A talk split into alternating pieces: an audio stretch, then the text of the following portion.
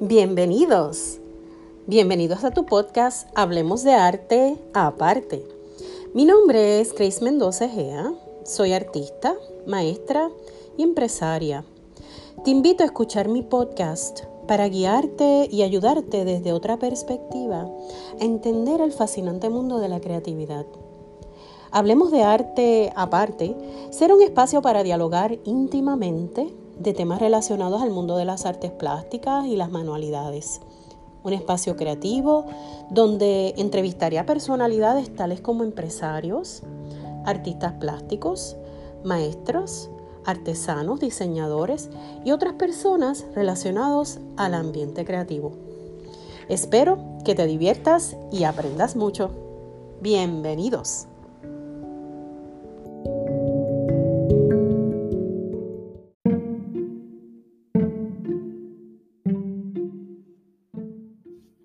Saludos, ya vamos a comenzar nuestro siguiente episodio. Vamos a hablar o a continuar hablando sobre nuestras sirenas, nosotras y las sirenas. El quinto episodio va a estar em, llevando la parte cuarta sobre esta serie donde estamos hablando del tema de las sirenas, de cómo se relaciona a nuestra personalidad, a nosotras como mujeres y de su regeneración. Para entender la verdad, cuál es el tema. Vamos a partir de la emblemática, que es cuando comienza la sirena a verse de otra forma. Es cuando la imagen de la sirena comienza a regenerarse. ¿Por qué? porque estos sellos o estos emblemas se están utilizando para representar una familia, una marca, un logo. Este sello usualmente se utilizaba como para colocarlo como la marca de algún producto y por lo general era un producto que iba a iba a ser embarcado para luego ser mercadeado y llevado a otros a otros lugares del continente europeo y llevar esta mercancía.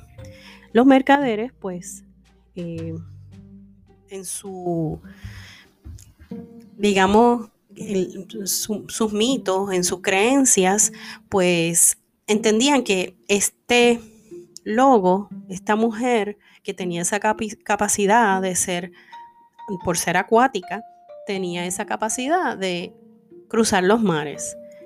Ahí es donde la sirena empieza a tener un simbolismo más positivo. Y esto lo vemos claramente en los mascarrones de proa o los bustos frontales que tan famosos son en estas barcazas.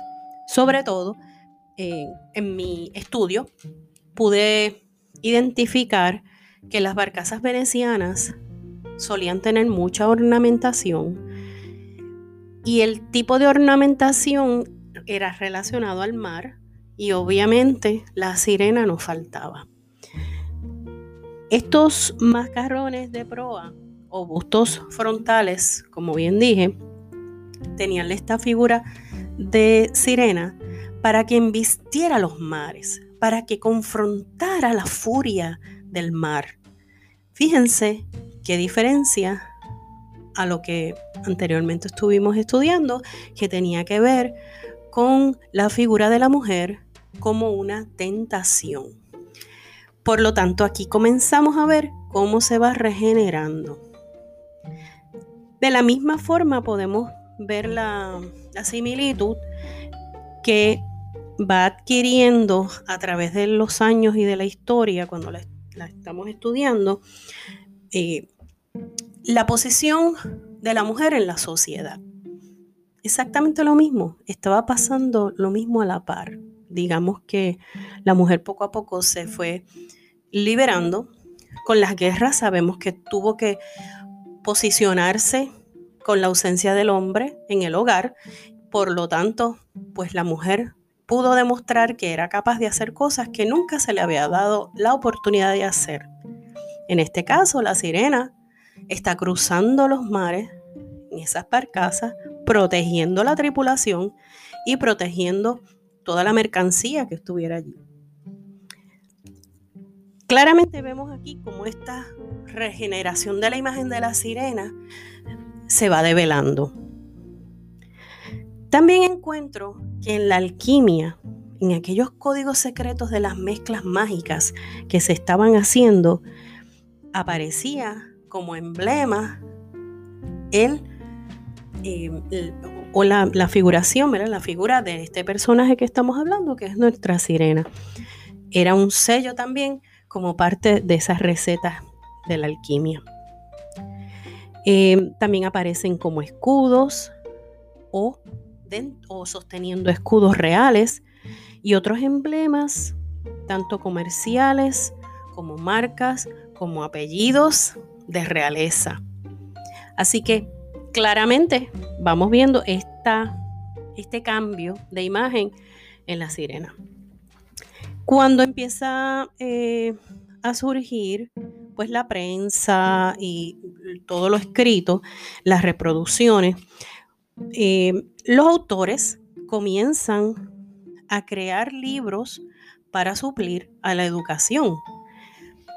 Y un autor como Hans Christian Andersen publica el primer libro que como conocemos con la historia llamada La Sirenita o The Little Mermaid. Em, él era un escritor danés, nacido el 7 de abril de 1837. Me encanta la fecha porque la fecha del 6 de abril es mi cumpleaños y veo como que a veces los números se asocian en las cosas en mi vida. La Sirenita, la famosa Little Mermaid, em, fue uno de los libros que se escribió en aquella época. Estamos hablando ya de los, en el 1840, por ahí, hablé del 37, eh, pero que a la par están los hermanos Green, que fueron muy famosos también porque son los creadores de los famosos cuentos de la caperucita, la bella durmiente, etc. Pero ¿cuál era el problema con estos cuentos? Que estaban supuestamente hechos para niños, pero en realidad eran unas versiones originales que eran llenas de contenido de violencia, muy violentas y crueles, eh, que realmente se puede ver como la niñez todavía no estaba muy respetada en esa época.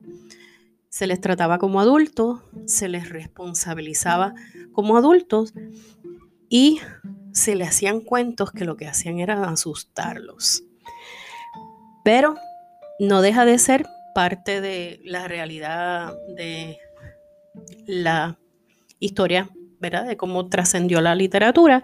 Así que hay que mencionarlo, hay que darle el crédito a él como el autor original de, de haber creado el personaje de la sirenita y que gracias a que luego llega, ¿verdad? Muchos años después, eh, ya para el siglo XX, Disney, el visionario, adquiere aquellos cuentos terribles de niños y los transforma en cuentos que realmente eran dignos de que un niño pudiera disfrutarlo, de que no se sintiera amenazado, de que no se sintiera eh, parte de un mundo de adultos, sino que ya se empieza a ver cómo Disney, gracias a él, estos personajes adquieren un poquito más de, ternura.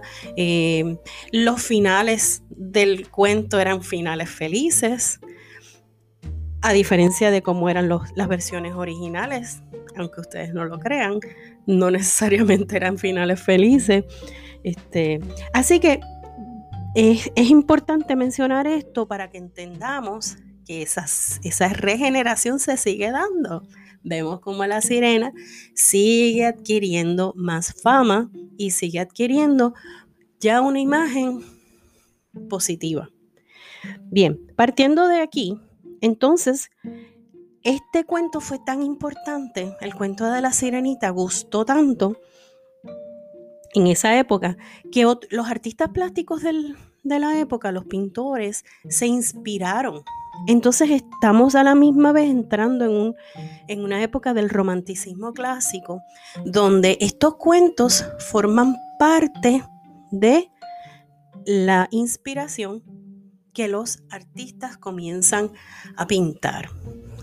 Son representaciones de aquellos cuentos en su versión, pero recordando que estamos dentro de un simbolismo histórico que pertenece al romanticismo clásico. Es aquel momento del arte, de la historia del arte, donde se busca de nuevo, no tanto la perfección de la figura, pero se busca la belleza, la, sutileza idílica. Eso es lo que vamos a ver en, esas pinturas de ese, de ese tiempo, donde los prerrafaelistas, que es como se llaman, eh, de mediados del 1800, comienzan a pintar estas historias fantásticas a su manera. Y hay un legado hermoso de esa época. Tú miras una pintura eh, del romanticismo clásico y hay mucho romance.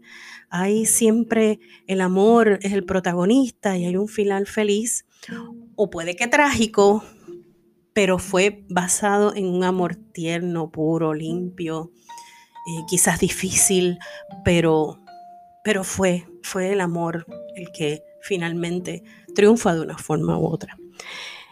Voy a mencionar rápidamente algunos de esos artistas porque es importante que los, que los, eh, los grabemos ¿no? y los, les demos eh, su importancia. También cabe mencionar que en la música, en el teatro, comienzan a aparecer obras de arte que están inspirados en la sirenita. Una pieza musical, por ejemplo, fue inspirada eh, de, la sirenita en un autor que se llama Finney Hendrix, un compositor importante. Luego tenemos a Elizabeth Jericho Bauman, una mujer que en esa época donde el machismo eh, estaba muy arraigado entre los artistas. Esta mujer tuvo la, dicha de que con su talento tuvo acceso a lugares donde otros artistas no podían.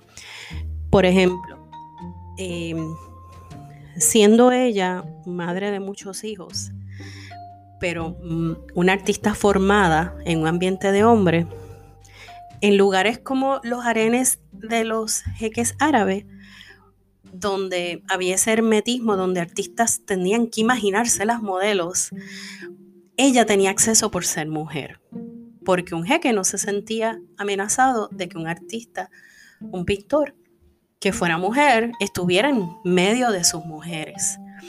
Así que ella tuvo eh, la, ventaja de que sus modelos fueron estas mujeres de eh, de la raza ¿verdad? árabe, hermosísima, y las pudo plasmar en sus pinturas. Hay una pieza de ella hermosa que se llama Hafruen. Hafruen significa em, sirena en, en danés. Y vemos como también ella, siendo amiga de Christian Andersen en aquella época, quien le contaba cuentos a sus hijos, pues se inspira en ese cuento de Little Mermaid. Son artistas que, pude recopilar en este estudio gracias a que me enfoqué específicamente en buscar obras de esa época que fuesen representativas de la iconografía de la sirena. Em, hay otros artistas como Arnold Bocking, sueco, quien ayer incorporó tritones, que es la figura masculina del varón. Inclusive, inclusive tiene unas piezas muy lindas donde están los, los saltando del agua estos sirenitos que son los bebés. ¿Okay? Está la sirena, el, tritón y hay bebés sirenitos. Así que eso está eh, bien interesante. Lord Frederick Leighton, que es el mismo autor de la muy conocida para nosotros Flaming June, que está actualmente en el Museo de Arte de Ponce, eh, pues también tiene una pieza importante con la figura de la sirena. Una pareja es el, el, varón, está fuera del agua y la sirena emergiendo en un abrazo y se confunde en un abrazo. ¿ven? Obviamente inspirados en este cuento de la sirenita que ya conocemos. John William Waterhouse, por decir algunos, Edward Byrne Jones, Ilya Jefimovic Repin, que me interesó mucho este porque es ruso y incorpora no la sirenita, hace otra historia en su pintura que pertenece al folclore ruso. Y ahí hay una sirena como personaje principal. Es, es, es interesantísimo porque van muchas especies de animales del mar a casarse con el rey. Y la favorita fue la mujer sirena entre todos estos otros eh, figuras antropomórficas, creo que así se llaman, pues eh, eh, la sirena es la protagonista, es la que la favorita del que se va a casar y que está buscando pareja. Y eso pertenece al folclore ruso. Muy interesante. Leonora Carrington es una pintora importante del, ya del siglo XX y a, finales de, a comienzos del siglo XXI, ella es una, una artista del movimiento surrealista, incorpora una pieza que fue llamada eh, Sueño de Sirena y fue comisionada por María Félix.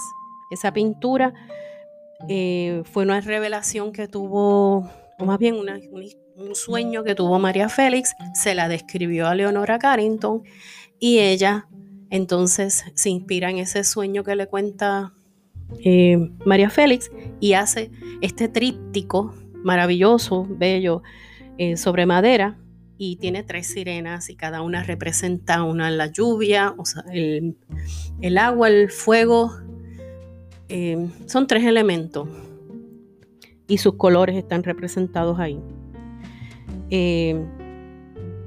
Esa pintura, curiosamente estuve mirando que recientemente cuando María Félix muere, eh, subastaron esa pintura por 609 mil dólares. Así que un datito, un dato, ¿verdad? Interesante. Bien, em, en la actualidad conozco uno que quiero resaltar porque todo lo que pinta son sirenas, por lo menos casi todo lo que yo he visto de él. Y él es un pintor ruso, lo tengo como amigo en Facebook, o sea que está vivo, y se llama Víctor Nisovtsev. Disculpen el ruso mío, esa clase pues no me matriculé nunca y no creo que lo haga tampoco, así que nos quedamos con esa pronunciación. Em, pues es contemporáneo y él pinta las sirenas con una atmósfera submarina que es espléndida, espléndidamente luminosa. Esas escamas son como de escarcha. Es, hermoso como él logra el, movimiento del agua, eh, cómo se reflejan las luces en esas escamas multicolores. Bueno, yo nunca había visto una sirena tan hermosa, de verdad. Estoy enamoradísima de las pinturas de él. Así que creo que es importante que, que se mencionara en este estudio. En Puerto Rico voy a mencionar algunos artistas que se han inspirado en las sirenas. Voy a comenzar con Ima Arroyo, porque ella hace un sincretismo religioso de la santería, donde ella incorpora a Yemayá, que es la diosa de los mares. Como eh, Yemayá es una mujer negra, es una sirena. Y haber encontrado esto me estuvo muy interesante porque yo no estaba consciente de que dentro de, ese, de esa religiosidad, ¿verdad? de ese culto, Yemayá eh, es considerada una, una mujer pez. No sé si siempre se represente así, pero esta artista lo hizo. David Sayas, gran muralista, María Antonia Ordóñez, Ordóñez, eh, son algunas de las personas que han o se inspiran en la pintura. No voy a dejar de mencionar a alguien que para mí es muy importante. Eh, se llama Manuel Mendoza Egea, es mi hermano. Hace unas pinturas de eh, sirenas hermosas en gran formato que también él tiene disponible para aquel que le interese ver su obra. Se puede contactar conmigo. Recuerden que nosotros tenemos una tienda digital que es la que auspicia este podcast y se llama Mermaids District. En español se, se traduce Distrito de Sirenas. Aunque somos como un, un, pequeño mall, porque tenemos diferentes colecciones, diferentes artículos, tenemos un área donde hay colección de carteles de Puerto Rico, tenemos otra área donde está la, colección de los eh, personajes de esta servidora, de las Gracious Gracies, y también tenemos obras de artistas como Manuel Mendoza, como ya mencioné, mi hermano, y mi cuñada, que también es maravillosa artista, Yolanda Padial. Así que los invito a darse la vuelta por ahí. Quiero terminar el capítulo de hoy mencionando que, como dije, en esa búsqueda mía del el estudio sobre la evolución de la sirena y el origen y su evolución, em, y en las diferentes manifestaciones del arte, no puedo dejar de mencionar la literatura infantil. Yo no había encontrado nada hasta que me puse a buscar muy exhaustivamente y específicamente el tema de Puerto Rico, los, autores puertorriqueños, los escritores, específicamente de, cuentos infantiles, que pensé que era donde mejor eh, o más posibilidad podía yo encontrar al menos no solamente la mención de la sirena, sino la ilustración de la sirena y fueron los libros de cuento infantil. Pues sí, encontré, encontré uno eh, que se llama There Was a Mermaid de la autora Ana Merced Méndez, un libro bilingüe y cuenta una historia de una sirena de la parguera. Una niña que vive en una casita de la parguera y se eh, conoce una sirenita que la invita a tener un viaje en el, en la, en el área de los alrededores de donde es la casita y obviamente sumergida en el agua, pues ella descubre cosas que no conocía que estaban ahí gracias a su amiguita la sirena. Gente de la palguera no sabía sobre ese cuento no pertenece a un folclore como tal, pero vemos como si un artista o un, autor, perdón, eh, sí se da la tarea de inspirarse en el tema de la sirena. Luego tenemos Mi Mar y Yo, El Mundo Azul de Puerto Rico, libro que contiene una ilustración muy hermosa de una sirena. es un libro de eh, conciencia ecológica mi gorrita y fiesta azul de Georgina Lázaro, escritora de cuento infantil reconocida en Puerto Rico y tiene dos personajes en cada libro, tiene un personaje de La Sirena. Esto es en cuanto a Puerto Rico, no, no hay mucho, no hay mucho sobre el tema, inspirado en el tema de Sirena en, en el área de la literatura. Bien.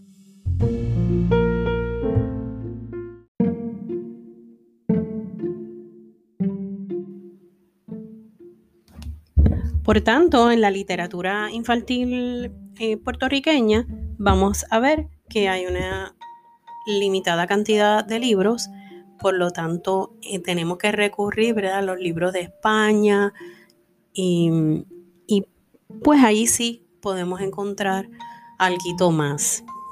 Pero definitivamente la sirena se identifica más con los anglosajones y las culturas europeas. Bien, así que ahí obviamente va a haber muchos más libros de, cuentos hacia, dirigidos a los niños con el tema de la sirena.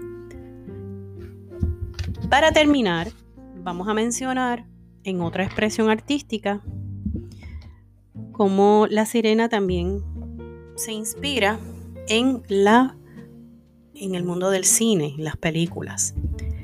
La primera película que encontré fue realizada en, Gran Bretaña, eh, llamada Miranda.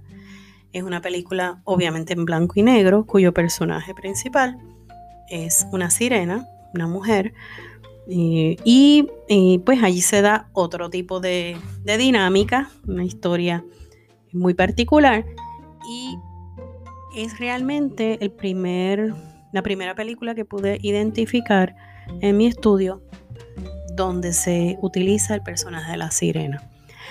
Y luego de eso, pues más contemporáneo con nosotros, está la famosa película Splash, que toda la gente de mi época la vio, con Daryl Hannah, y el superactor, el gran actor Tom Hanks. El que no la ha visto es un clásico, tienen que verla. Después de eso se han hecho innumerables piezas eh, artísticas en el, eh, del cine con el tema de la sirena, que ni voy a mencionar porque son tantos que es obvio. Series de, televisión dirigidas a niños, anotan niños. Em, recientemente hubo una de varias sirenas y es una película realizada, más bien es como una serie o casi una novela realizada en Brasil, em, perdón, italiana, sí, es italiana, bien chula, bien bonita, me encantó, los personajes son bien actualizados y, las sirenas tienen también su, su crush de amor, ¿verdad? Acá con los, con los hombres terrenales. Muy interesante. La otra película que vi en Netflix que que ya los chinos hacen unos unas alusiones a, lo fantástico, donde siempre ponen mucha violencia, ¿verdad? Donde están los, los karatecas o como se digan. Y esa película está llena de eh, efectos bien dramáticos, bien dramáticos. Pero esa sirena de ser bonita y, ser una serenita con las facciones europeas, perdón, facciones eh, eh, orientales, pues ella se convierte en un monstruo cuando tiene que defender las zonas marítimas de eh, la contaminación. Así que ahí hay un una conciencia ecológica también que se desarrolla a través de esa película, así que se las recomiendo. Es algo poco bien raro y distinto, pero es una manifestación de, del, artística del cine, de la cinematografía, que bien vale la pena eh, observar y tomar en cuenta. Bien, con esto terminamos el episodio número 4 nos falta un episodio más donde vamos a seguir trabajando este tema de la regeneración de la sirena y de cómo se asocia a la personalidad de la mujer y a la estigma que tuvo por mucho tiempo eh, y de cómo se ha ido transformando. El interés de mi público pues es muy específico en estos capítulos Así que yo espero que se complazca a un grupo de gente por lo menos a través de esto. Eh, como les dije, les invito a que continúen con nosotros. No siempre vamos a hablar de sirenas, pero eh, era importante para mí yo tocar este tema y dejarlo plasmado en un podcast, eh, porque pues el estudio que hice tiene para mí un gran valor y creo que debe quedar para la posteridad, no solamente en un trabajo escrito, sino en audio. Bien, hay muchos proyectos caminando, poco a poco se los iré diciendo, pero el próximo capítulo donde tocaremos el porqué de las cuatro sirenas en la pechina, en las pechinas de la cúpula o de la capilla del Rosario en la iglesia San José de San Juan, Puerto Rico, pues vamos a cerrar el tema, como bien les estaba diciendo, y vamos a continuar con nuestras entrevistas y otros temas de sumo interés relacionados con las artes. Quiero que se mantengan ahí, que por favor, si les gusta eh, este canal, este podcast, se suscriban, compártanlo y denos estrellitas, por favor, para que nos vayamos posicionando. Estamos comenzando, estamos conscientes de que pues estamos aprendiendo algo nuevo, no estudiamos eh, esto, así que hacemos lo mejor que podemos. No somos locutores, no somos eh, comunicadores estudiados, pero lo hacemos con amor, esperando que ustedes, al menos como, como lo que sí somos, que somos maestros, pues podamos transmitir algo educativo, divertido, interesante y aportemos un granito de arena en las artes de nuestro hermoso y bello país. Dicho esto, nos vemos en el próximo episodio. Gracias por estar aquí todo este tiempo. Bye.